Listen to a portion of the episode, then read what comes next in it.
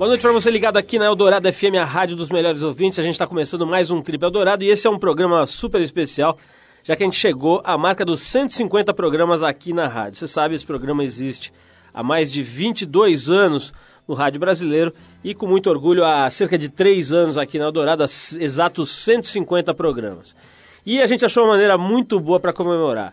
É que essa semana a gente recebe uma convidada fora de série. Ela morou na torre de uma igreja com um padre, diga-se de passagem, quando era adolescente. Viajou para mais de 30 países antes do, dos 18 anos de idade. Foi um dos maiores símbolos sexuais na década de 90. E agora, além de apresentar um programa de televisão, ela se dedica a escrever. Além de ser dona de uma história de vida muito interessante, ela é dona de um dos pares de olhos mais belos da TV, do teatro e do cinema aqui do Brasil. Estamos falando da Maite Proença, que daqui a pouquinho estará tirando o fôlego de todo mundo presente aqui nos nossos amplos estúdios e pode apostar também zoando o seu barraquinho, nosso ouvinte. E como esse é um programa especial, ainda hoje tem Arthur Veríssimo falando por telefone direto da Guatemala e contando um pouquinho do que ele anda aprontando e levantando por lá. Bom, vamos começar o programa aqui ao som do Dusty Springfield, a faixa é a Spooky, do disco de 1997, Anthology. Depois a gente volta com o programa de rádio da revista Trip. Vamos lá, Dusty Springfield.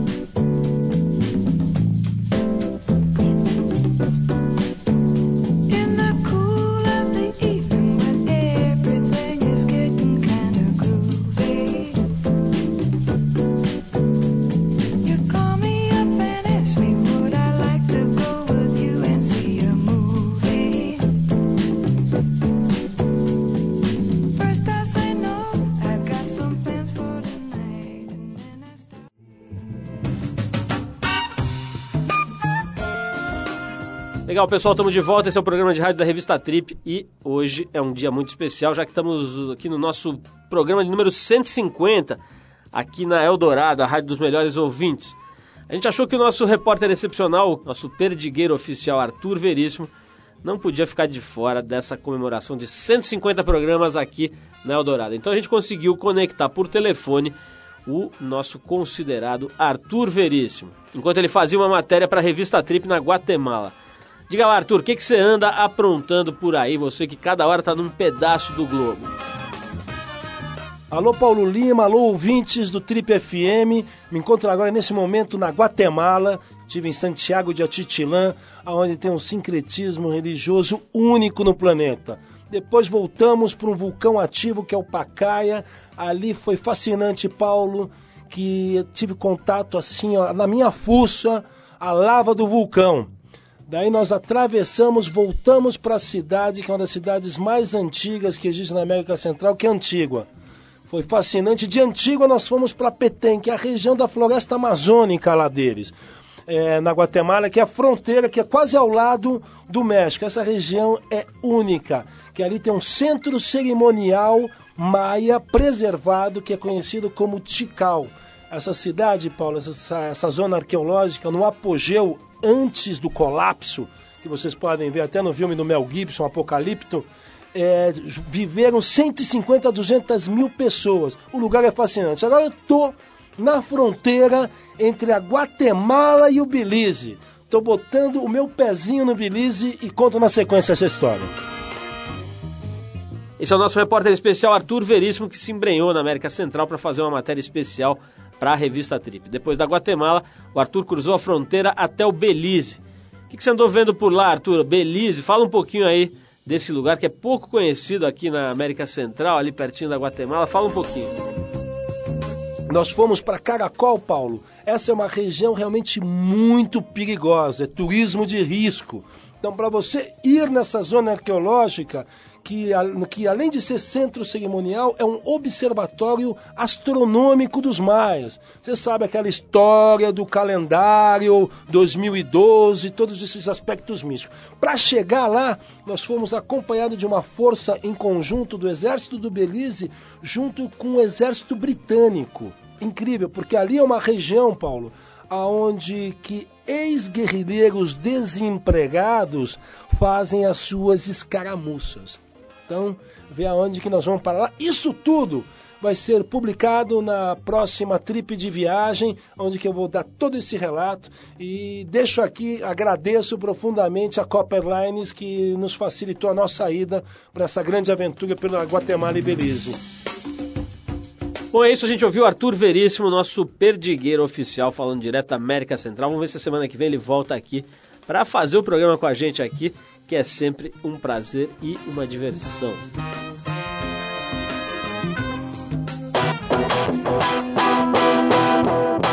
Prêmio Trip Transformadores. Bom, mais uma vez a gente abre espaço aqui no programa para falar um pouquinho sobre o Prêmio Trip Transformadores. Para quem ainda não conhece, a gente explica rapidinho. A revista Trip vem publicando edições temáticas sobre 12 tópicos que a gente acabou elencando ali, julgando coisas essenciais para serem tratadas pela imprensa, para serem percebidas pelas pessoas. Esses 12 tópicos originaram as categorias do Prêmio Trip Transformadores, que vai premiar no fim do ano agora 12 brasileiros que a gente considera que têm uma vida, um trabalho, um legado que são muito importantes para o país e para o mundo. Bom, e uma das categorias é Conexão categoria que procura homenagear os brasileiros que demonstram nas suas vidas, né, nas suas carreiras, o valor das relações humanas para que a gente consiga viver num mundo um pouco menos maluco, um pouco mais equilibrado. Os indicados nessa categoria Conexão são o psicanalista Contardo Caligares, cujos textos muito intrigantes, generosos e interessantes ajudam milhares de leitores a compreender um pouco melhor as relações humanas. O doutor palhaço Wellington Nogueira, fundador dos Doutores da Alegria, que resgatam todo ano a alegria e o ânimo de cerca de 50 mil crianças hospitalizadas. E o Padre Jaime, um homem que tirou do Jardim Ângela, um distrito na periferia de São Paulo, o nada nobre título de lugar mais violento do mundo, segundo a ONU. O cara que dedicou a vida dele a isso. Foi para ilustrar o tema, a gente separou a declaração de dois dos indicados. O Padre Jaime falando sobre o seu trabalho no Jardim Ângela e também o Contar do Caligares, falando de que maneira os textos que ele escreve na sua coluna semanal ajudam a ele mesmo a reavaliar os próprios conceitos. Eu acho que o, o trabalho mais importante e talvez o mais difícil é a motivação de lideranças, porque não é um trabalho de uma de duas pessoas, mas é uma rede que conseguimos criar no Fórum em Defesa da Vida entre isso, a capacitação e a formação de lideranças para ampliar. Em segundo lugar, eu colocaria a valorização da vida uh, de cada pessoa, de cada morador, tentando e lutando pela cidadania destas pessoas na região muito mais do que isso, muito mais, uh, muito mais e muito de alguma forma mais interessante do que isso. Pela razão seguinte, que para poder a cada semana escrever sobre algo que acontece na atualidade, eu sou obrigado a viver a semana toda uh, com uma qualidade de atenção ao que eu estou vivendo e, portanto, com uma qualidade de experiência melhor. É, pode ser um pouco chato cada vez que você vai no cinema ou ver uma peça se perguntar se isso, como a gente disse, isso dá coluna, como dá samba, uh, ou não, uh, pode ser um pouco chato, mas ao mesmo tempo isso faz que você se relaciona com o cotidiano com uma atenção e uma certa vontade de, uh, de vê-lo pelo seu lado mais interessante que faz que a minha experiência cotidiana uh, é muito mais intensa e, portanto, do meu ponto de vista, muito melhor. Com isso, a gente escutou o Padre Jaime e o psicanalista Contardo Caligares falando sobre conexão, uma das categorias, uma das ideias do prêmio Trip Transformadores. Se você quiser saber mais sobre o prêmio, além de conhecer melhor todas as categorias e indicados, pode entrar no trip.com.br barra transformadores. E daqui a pouquinho, Maite Proença acelerando os batimentos cardíacos dos nossos ouvintes e também da gente aqui no estúdio. Para preparar a sua entrada, nada mais adequado do que a música I Feel in Love Today, da dupla da Pennsylvania Win. Depois da canção, Maite, seus olhos azuis e seu corpo esbelto, derrubando nossos operadores técnicos e sonoplastas aqui no estúdio.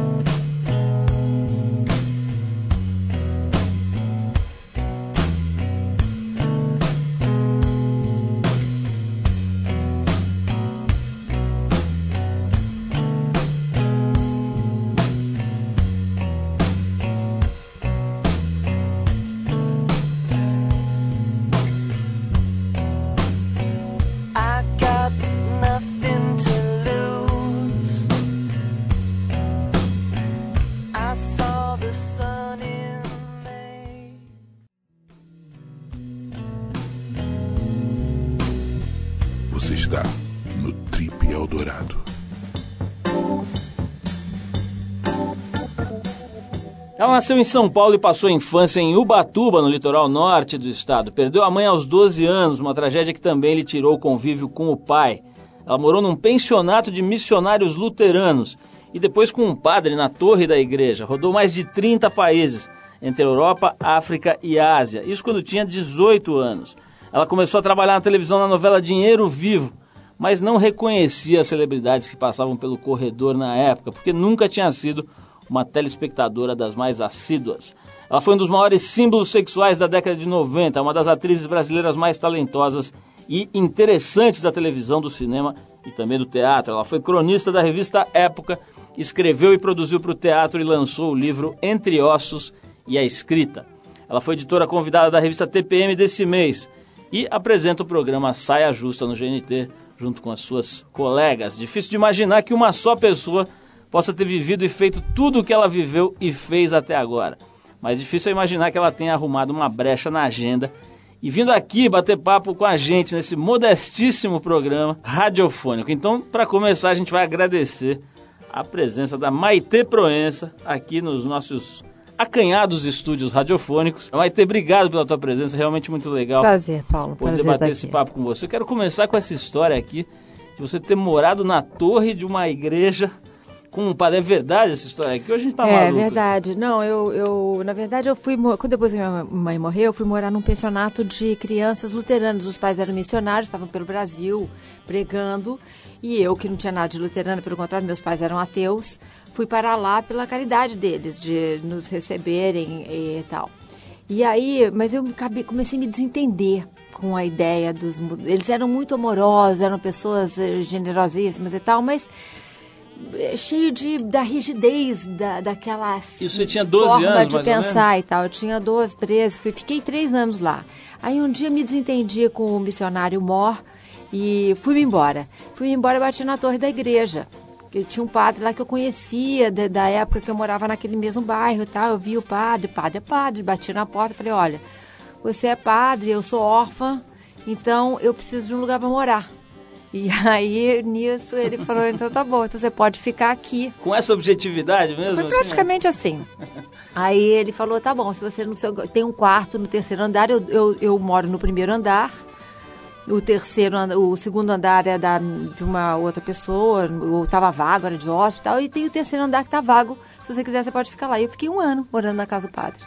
Ô, ô, Maite, com tantos casos de assédio por parte de padres em, em cima de menininhos, Não, criancinhas esse padre- indefesas, você Não, com não, essa não, não, beleza não. que ele é peculiar, os padrecos devem ter passado mal. Olha, Não, como é que rapaz, o padre era casto e eu era virgem. Nossa, coisa Então, maravilhosa. Isso é um Não roteiro. rolou. pô. Isso é um Não, roteiro. O, o Toquinho foi uma vez fazer um show lá em Campinas e com o Vinícius e tal, naquela época, e depois do show, eu acho que eu fui ao camarim para cumprimentá-los e tal, ele me deu uma carona. E, e- eu não sei quais eram as pretensões do Toquinho. Acho que mas, eu sei. Aí, mas aí ele me levou até a porta da igreja. Quando chegou na porta da igreja, ele falou assim, mas você mora na igreja? Eu falei, moro. Ele falou assim, mas você dá pro padre? Pô, ele não foi tão sutil, então. Eu falei que não, e aí, enfim, ele entendeu. Maite, como é que pula a sua vida da torre da igreja, você salta para a torre da Vênus Platinada, TV Glóbulo, como diz o, o Emílio lá do Pânico. Que- como é que você foi parar? Quer dizer, tua vida dá- deu várias viradas pelo É, jeito, né? Não, mas eu também não sei como é que eu fui parar lá. Isso foi realmente a coisa mais aventuresca que eu fiz. Você falou que eu fui para 30 países, eu fui para mais de 60 países. E eu gosto de buraco, né? Eu não gosto de país assim da estrelada. Miami, não, não, não. Paris, essas Eu coisas nem até pensar. vou também, morei em Paris, mas é, eu vou assim para Mianmar, para uns lugares estranhos. Aliás, teve uma, uma revolta, acho que ontem, lá em Teve, Mianmar, né? tá, Você viu? você viu todos os, os- aqueles monges, né? Eles são calmíssimos, é lindo. É, Mianmar é um lugar extremamente É Antiga, antiga, Mianmar é antiga Birmania, Birmania. isso. Burma, Burma. Birmania, né? Tá. Enfim, gosto de lugares exóticos, né?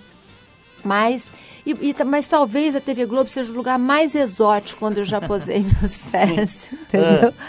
Porque quando eu cheguei na TV Globo, foi um susto para mim. Eu não entendi os códigos.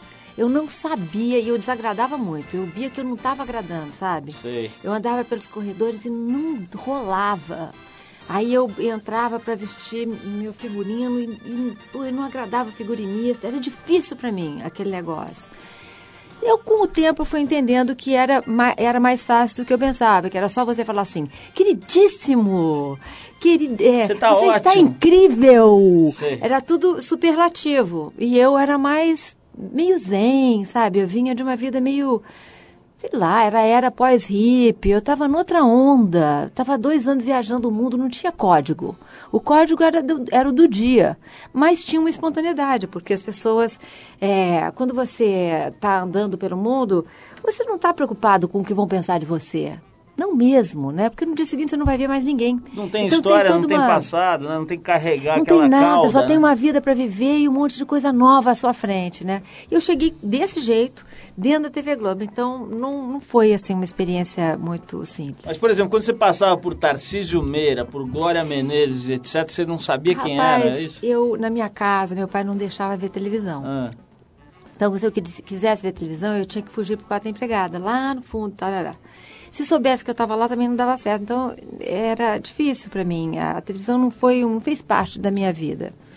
Então, eu não conhecia. O Tarcísio, eu acho que eu conhecia, não me lembro direito, mas o Tarcísio e Glória, eu, eu imagino que, que sim, não era assim também, uma anta total, né? Mas eh, tinha muita gente que, que, que pressupunha que eu estava olhando para elas e sendo arrogante.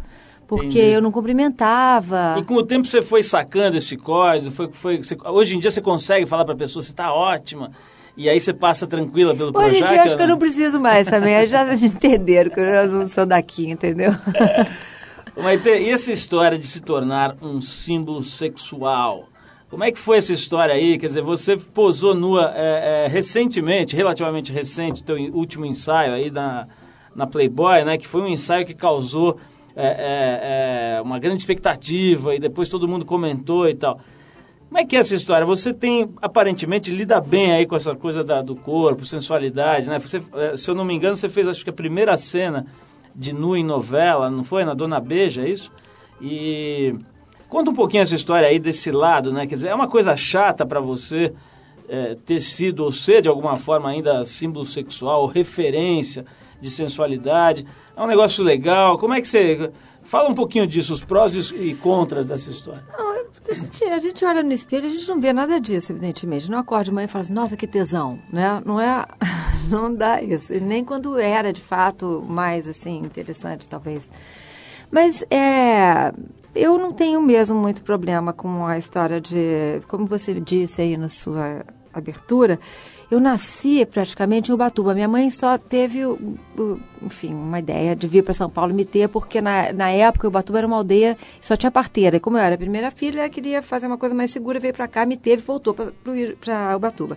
Eu andei nua até os 12 anos de idade, até enquanto até chegar eu estava... no padre, até chegar no padre, né? Ali Até chegar botou... no padre. Aí eu resolvi botar uma... É. Mas é, era uma coisa muito livre. Minha mãe era filósofa, ela me criou assim meio filha de Rousseau, uma coisa solta, sabe?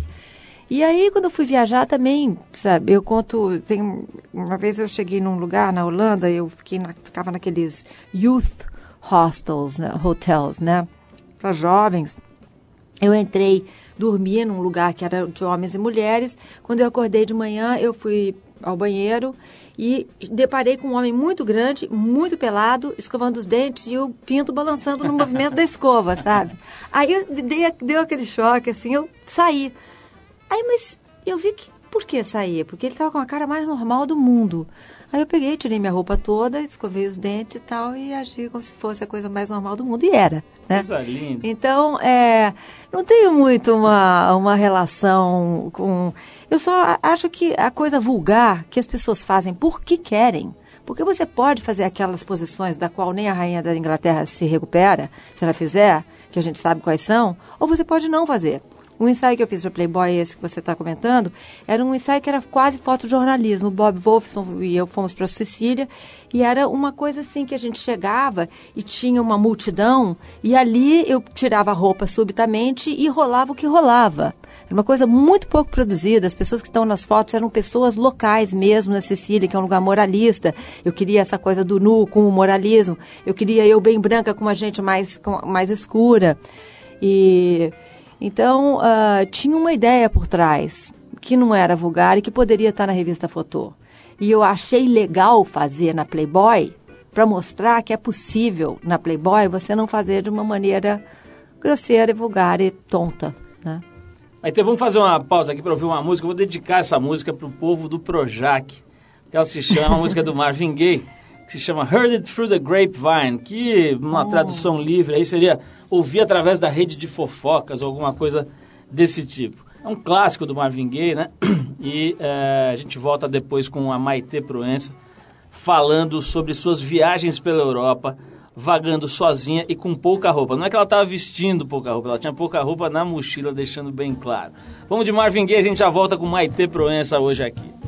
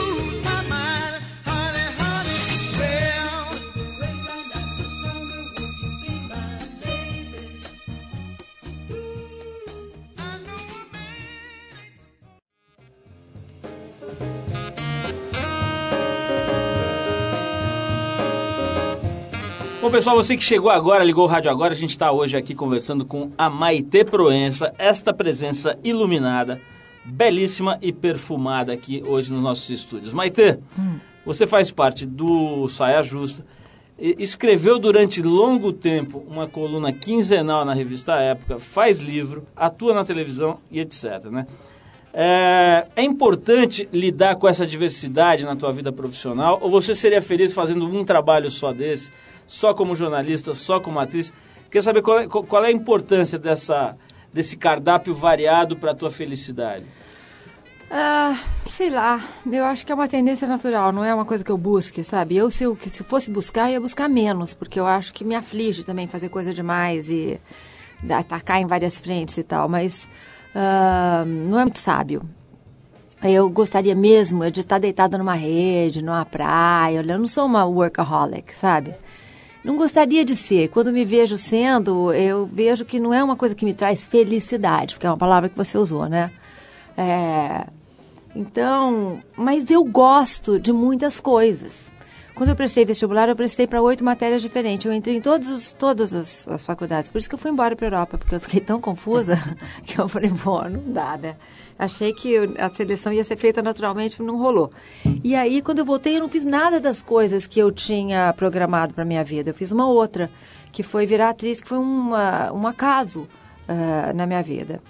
E depois, eu acho que Uh, a história da escrita é uma, é uma ponte mais estreita com o público que eu fiz, que a atriz fez, mas que eu acho que eles, eles fazem uma imagem tão distorcida da gente, porque você tem, eles têm muitas informações de uma revista sensacionalista, de uma manchete de jornal, de uma, de uma notícia na imprensa marrom, uma entrevista que você deu, um personagem que marcou. De tudo isso, eles fazem uma colcha de retalhos que vira você, mas que não é necessariamente eu, né? Uhum. Então eu acho que eu, eu resolvi é, começar a escrever para estreitar essa ponte, talvez. Então é isso. Então eu já escrevi, eu estou escrevendo uma outra peça agora. Eu escrevi uma peça com a qual rodei o Brasil e Portugal, que agora ainda vou fazer mais um pouquinho, um rabicho, que isso faltou.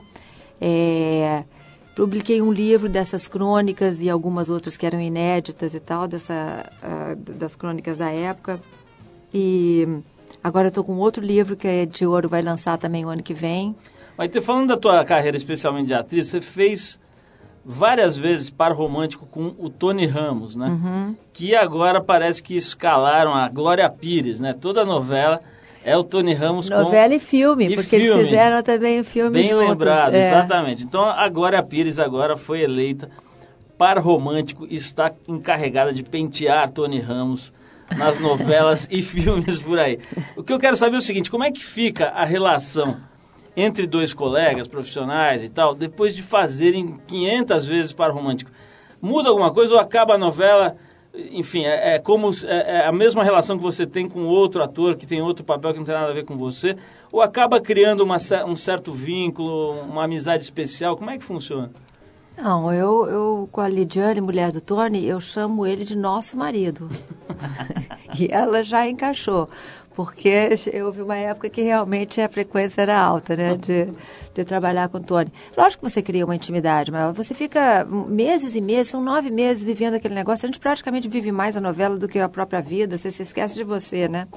E, e no cinema eu fiz minisséries com o Tony, fiz A Vida Como Ela É com o Tony, muitos trabalhos. Então, é, queria uma intimidade, porque a gente não só trabalha, a gente espera muito.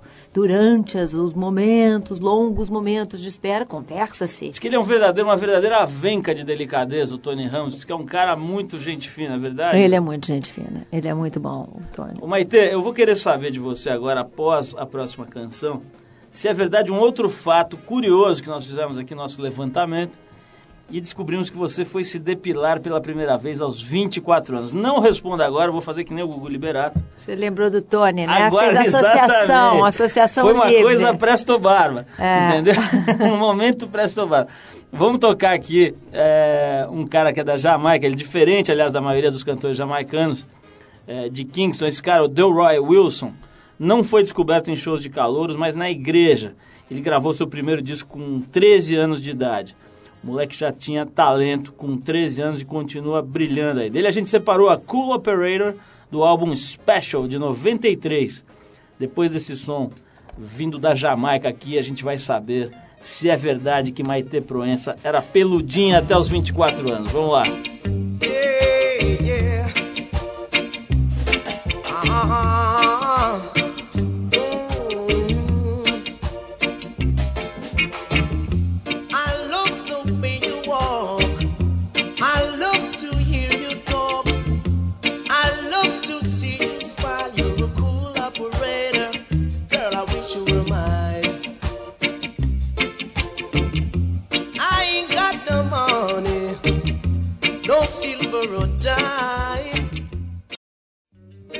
Você está no Trip Eldorado. Estamos de volta hoje conversando com a brilhante atriz Maite Proença, que também apresenta programa de televisão, escreve muito bem. Enfim, uma mulher internacional. Como dizia um apresentador de boate que eu vi. Quando ele não tinha mais o que falar sobre as mulheres que ele apresentava, era uma tinha- boate... faltava adjetivo, ele mandava internacional, Você que né? conhece bem o Litoral Norte, era uma boate de São Sebastião, nos idos dos anos 70, chamada Boate Playboy. Hum. E era um travesti que fazia às vezes de apresen- apresentador, tava, eh, acho que era Brenda. Ah. E ela falava assim, agora uma mulher jovem, uma mulher bonita, uma mulher sexy, enfim, uma mulher internacional. e ficava por isso mesmo, ninguém entendia nada e aí entrava a, a- a atração da casa. Mas, Maite, que papo é esse de você só ter se depilado pela primeira vez aos 24 anos? Era uma ideologia ou você não tinha nenhuma vaidade, ou você acha mesmo, ou você não tinha pelo, né? Porque tem isso também, né? Não, não, não, tinha pelo. Mas é, não, era, era. Eu acho que era meio comodismo. Eu estava viajando, não dava para depilar. Não, eu vivia de um lugar para o outro, de um país para outro, de mochila, com duas roupas na mochila. Depilar nunca entrava nesse contexto, né? Você era uma espécie aí- de Claudio Hanna pela Europa, era isso, né? Não, mas eu não tinha tanto Ah, pelo, bom. talvez. Era uma coisa que também. É claro, né? Porque a pessoa é mais Claro. clara, digamos. Então não aparece. Né? Que a pessoa fala, nossa, que mulher peluda. Não era assim, entendeu? Mas, mas é, o meu, quando eu me casei com o pai da minha filha, É. ele não gostava dessa parte da minha pessoa. Então ele me levou para um. Ele fez isso e ele também furou minhas orelhas, meus que eu achava, eu falei assim, não, não vou furar, porque é uma coisa de, de primitiva, de tribo africana, de um negócio de botar lóbulos no, na orelha. Bota logo levou? um negócio no meu nariz, me puxa igual uma vaca. E aí ele me levou para furar o- os. Você aceitou, Maite? Eu fui chorando, para te falar a verdade. Achei É aquilo, e fico- fui indignada e tal, mas fui, né? Fazer o quê? Para agradar o homem. E depois. E, Você não, não, não propôs de cortar nada nele que não te agradasse? Pensei, pensei também que seria uma coisa agradável, mas agradava aquilo que ele tinha que eu poderia cortar. Maite, me fala um pouquinho do, desse programa, do teu programa Saia Justa. né? Você com a Mônica Waldvogel, que já esteve aqui, a Beth Lago, que não esteve aqui, mas é uma grande figura, a Soninha, que já esteve aqui, e a Márcia Buri, que não teve. Enfim, você faz o, o programa com as quatro meninas, né? Como é que está sendo essa experiência, Maite? Eu sei que às vezes você fica meio quieta, às vezes você participa mais e tal. Eu, eu, às vezes que assisto, vejo que você tem uma postura um pouco diferente ali. Não sei se, tá, se corresponde à tua visão. Queria que você falasse um pouquinho. E também, se você já viveu alguma situação verdadeiramente de saia justa no programa. Alguma situação que você preferia não ter vivido. Olha, é, o programa eu acho que, assim, modéstia à parte, eu acho que essa é a melhor formação, porque nós somos muito diferentes e é bom. Porque se eu ficar aqui conversando com você e a gente tiver exatamente a mesma opinião, nós não saímos do lugar. Mas se eu conversar duas horas com você e eu sair com uma boa acrescentada de duas horas de você, né? Isso pode acontecer. E é isso que dá caldo, quando as pessoas têm opiniões diferentes. Ahn, Saias justas acontecem, mas é, é bom, né? Porque eu acho que às vezes é, as pessoas ficam, ah, mas parece que fulana não gosta de você. Eu ouço, né? O público gosta de futrica, então quer saber é, essas coisas. Mas é, eu acho que a gente tem percalços e problemas em cima dos assuntos que são abordados, e isso é bom. Você, você já, já rola, não especificamente com você, não quero te é, é, fazer perguntas assim que não sejam é, convenientes, mas é, acontece às vezes de uma das meninas ficar meio estremecida com a outra e demorar uns dias para para sentar e na, no outro programa recompor. Isso chega a rolar ou, ou terminou ali, baixou o letreiro zero? Eu acho que rola, né? É natural que role. Às vezes uma certa tensãozinha que fica e a gente vai tentando se ver livre Ah. daquilo, porque também é desagradável. É melhor você gostar das pessoas com quem você tem que conviver, né? Mas é mais legal. Vai ter na revista TPM, da qual você, eh, na qual você nos honrou com a sua colaboração esse mês, né, como editora convidada, uma das bandeiras, uma das teses, vamos dizer, editoriais da revista, é essa história de falar de todas as belezas e de eh, eh, liberar um pouco a mulher desse jugo, né, dessa pressão que tem sobre a beleza, im- im- impingindo padrões eh, impossíveis de, de, de visual, de medidas e tudo mais. O que, que você acha dessa loucura toda com a questão da aparência, né? especialmente em cima das mulheres? E como é que você lida com a questão do tempo, do envelhecimento? Olha, não tem jeito, né? Inexorável, vai chegar, é assim mesmo, tá chegando, vem, vem chegando dia a dia. Então, é, eu acho que. Outro dia eu conversei com uma, amiga da minha mãe, que, que eu herdei da minha mãe, e ela me disse que depois que ela deixou de ter que seduzir, que o tempo sobrou na vida dela. E sobrou para as coisas que realmente interessam. Ela, ela pode ler os livros que ficou, ficaram empilhados ao longo dos anos. Ela pode estar com as pessoas descompromissadamente, sem ter que levar aquela pessoa para um lugar ou sem que fazer com que aquela pessoa fique caindo por ela. Estar com os amigos, né? Simplesmente por nenhum motivo, só para conversar. E essas coisas, assim, que o tempo da vida dela distendeu. Sabe? O tempo que ela não tinha, agora ela tem. Porque ela passava 95% do, do dia dela seduzindo. A gente seduz para tudo, né? Porque o bebê, quando nasce, ele faz. E aí a mãe vem e bota um peito maravilhoso com leitinho quente na boca dele. Aí ele entende que aquele negócio funciona. E a gente vai seduzindo não sempre para o sexo, para tudo. Se não puder conversar com você, eu vou conversar com uma pedra. Mas a gente quer que a pedra ache que a gente é encantadora. Então, é um negócio muito cansativo, né? E eu acho que, que, que com o tempo você pode ir relaxando um pouco disso. E talvez seja bom, eu não sei ainda, mas talvez seja bom é, você não precisar mais dessa coisa viçosa. Vai ter falando em sedução, você é uma mulher que viveu muitas paixões e casos e romances, ou você é daquelas mulheres que ficou bastante tempo casada, teve poucas relações? eu fiz é tudo é? isso. Eu fiquei bastante tempo casada e eu vivi muitos casos. Ah, mas muito interessante. É. Conciliou essas duas coisas, Conciliei. genial. Deixa eu te perguntar uma coisa. Essa, essa senhora chamada Ama, né, que é Eu, bom, eu acho que é melhor você explicar, porque eu não conheço bem, mas tem gente que considera uma santa viva, uma É. pessoa que tem uma luz, etc. Ela abraça as pessoas, não é isso? É, Fala um pouquinho dessa senhora aí, dessa pessoa. Ela é uma como é que ela, Como é indiana. que você conheceu? A Ama é uma mulher muito simples que nasceu numa, uma, numa aldeiazinha na Índia e desde cedo ela, ela era maltratada pela mãe e tal, tarará, mas ela era boa. Ela não, aquilo não pegava nela, sabe? E ela, hoje em dia, ela tem uma obra social maior do que a do Papa. Ela, a, obra de caridade dela, ela cuida de viúvas, ela cuida de crianças, ela é a maior doadora do tsunami. Ela doou o dinheiro da Índia para Nova Orleans, para o Katrina. O dinheiro que sai da Índia para ir para os Estados Unidos, realmente você pode imaginar que a mulher tem um peso diferente, né? E ela tem uma coisa que estar com ela, esses gurus, eles têm essa característica de que a simples presença da pessoa pode ser reveladora e pode modificar o rumo da sua vida. E ela tem isso, e ela faz isso através do abraço. Eu tive com ela agora na Índia. Eu, não, eu fui à Índia no, no ashram dela, porque eu estava perto, por acaso olhei e vi, poxa, eu conheço essa, essa rua, eu conheço esse nome, esse é o nome do- da, da, da aldeia onde mora A a ama.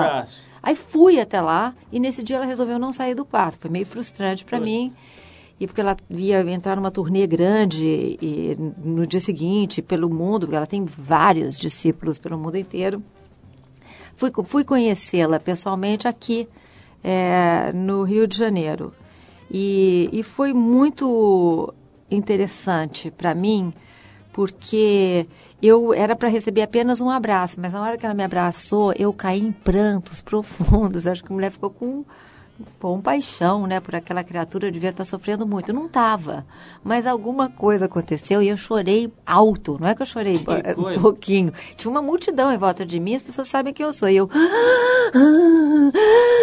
Hoje no Rio isso? Hã? Onde foi isso? No Rio de Janeiro, no Ah, Intercontinental. Foi uma choradeira, uma vergonha, uma coisa horrorosa. Coisa a mulher me abraçou e eu fiquei ali horas. Meu abraço foi muito mais longo do que o das outras pessoas. Ela ainda me mandou sentar do lado dela, ficar lá. Então eu fiquei ali bebendo daquela fonte. Te deu uma água com açúcar. Menino, foi uma loucura. Maite, e essa coisa da, da operação plástica, né? Eu já vi até sorteio de operação plástica em rádio. Né? Escreva para nós que nós vamos sortear um peito, não sei se era um só ou um par, mas enfim. é, é, Em geral, as mulheres às vezes tem um que é mais caído, né? tem, são sempre diferentes, É, né? são sempre diferentes. Sorte- sortear um já é minha- lucro, né? Na minha modesta observação ao longo dos Sempre. anos. É, eu queria saber o que, como é eu que é a fiz tua uma visão cena uma sobre vez isso? com o Daniel Filho, já É. que a gente falou de nu, na Vida Como Ela É, e que ele- a primeira cena ele falou assim, mas te tira a roupa. Eu falei, mas Daniel, Já? no primeiro dia de não vamos filmagem, cineminha. eu era um fantasma, uma mulher que tinha morrido. Era a única cena que eu fiz que tinha era um flash de um nude, Tá. um- o cara sonhava e tinha um flash. É. Aí ele me explicou isso, falou assim, tira a roupa, não enrola, não, e tira a roupa. Eu falei, mas...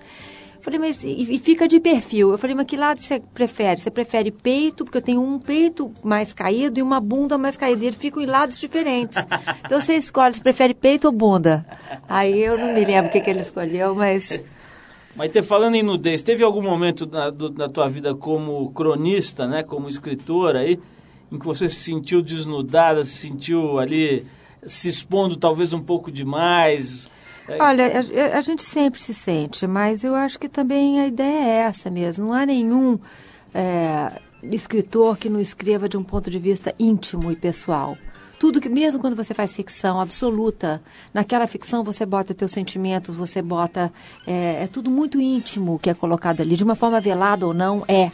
Então, é sempre um desnudamento, mas você está ali fechado dentro de um escritório, você pode jogar no lixo. Só que depois que você escreveu, você não quer mais jogar no lixo, porque você acha bonito. Então, é, essa é a contradição né, do, do negócio. É sempre muito mais íntimo do que eu teria coragem de falar, por exemplo. Maite Proença, nós queremos te dar um abraço. Não, você vai falar primeiro, eu tenho que falar do filme, porque Ah, senão é, o Guilherme de. Almeida Prado. Eu tenho um filme que eu estou lançando, lancei ontem. Eu queria dar um abraço da ama em você, vou ter que fazer Não, não, não, você vai pausa. fazer, vai fazer pausa. Vamos lá, porque fala do eu filme. estrei Fala do o filme do que você quiser mais. Do eh, Onde Andará Dulce Veiga. É um personagem do Caio Fernando de Abreu e que virou um roteiro do Guilherme de Almeida Prado, que ele fez esse filme. Eu faço o papel título, que é a Dulce Veiga, uma cantora que desapareceu nos moldes assim da Greta Garbo e tal. E o filme é bárbaro, porque quando eu vou ver uma, um negócio assim que, a que eu fiz, Eu fico tão apreensiva pra não ver como é que eu tô. Deve como ser é que eu não horrível, tô. né? É Você fica vendo horrível, é a horrível. é unha horrível. tá bem Você cortada. fica ve- vendo só defeito, Ah, né? Mas esse filme eu gostei muito, porque ele é ousado pra caramba de linguagem. E apesar de todas as inovações de linguagem, a história tá ali. O tempo todo e ela é boa. Ô, genial, vamos recomendar. Fala de novo o nome do filme. Onde andará Dulce Veiga é com Maite Proença e Carolina Dickman e um grande elenco. E tem é, a direção do Guilherme de Almeida Prado. Legal, Maite. Então, olha, brigadíssimo. Legal que você conseguiu vir aqui. A gente estava faz tempo querendo bater esse papo. Vamos dar o nosso abraço de ama em você, se possível, seguido de um beijinho para agradecer a sua gentileza e a sua presença aqui no programa. Maite, brigadão em homenagem a você, a sua beleza inenarrável, ao charme e simpatia incalculáveis dessa pessoa. A gente separou Internacionais. que é uma mulher internacional, inclusive. A gente separou a música Too Hot to Hold, do álbum Great Rhythm and Blues Sessions, de 1991, do Ike e Tina Turner. O Ike é aquele que ficou famoso por socar a Tina Turner após as refeições, né? Mas Após ela as- deu uma virada, ela É. deu uma virada e ele, ele E existe ele, ainda. Eu acho que morreu, né? Morreu, Acho que morreu. Se não morreu, Se morreu. não morreu, tá enterrado, né? É. E, mas ele ficou engraçado que ele era um artista talentosíssimo e ficou famoso por estapear a pequena Tina após almoços e jantares incríveis. Vamos ouvir então eh, Tina Turner com Too Hot to Hold, desse álbum Great Rhythm and Blues Sessions de 91. E depois a gente vai pro boletim do fim para dar as dicas do que tem de interessante rolando nesse fim de semana. Beijão, Maite, vamos lá. Beijo, foi um prazer, tá?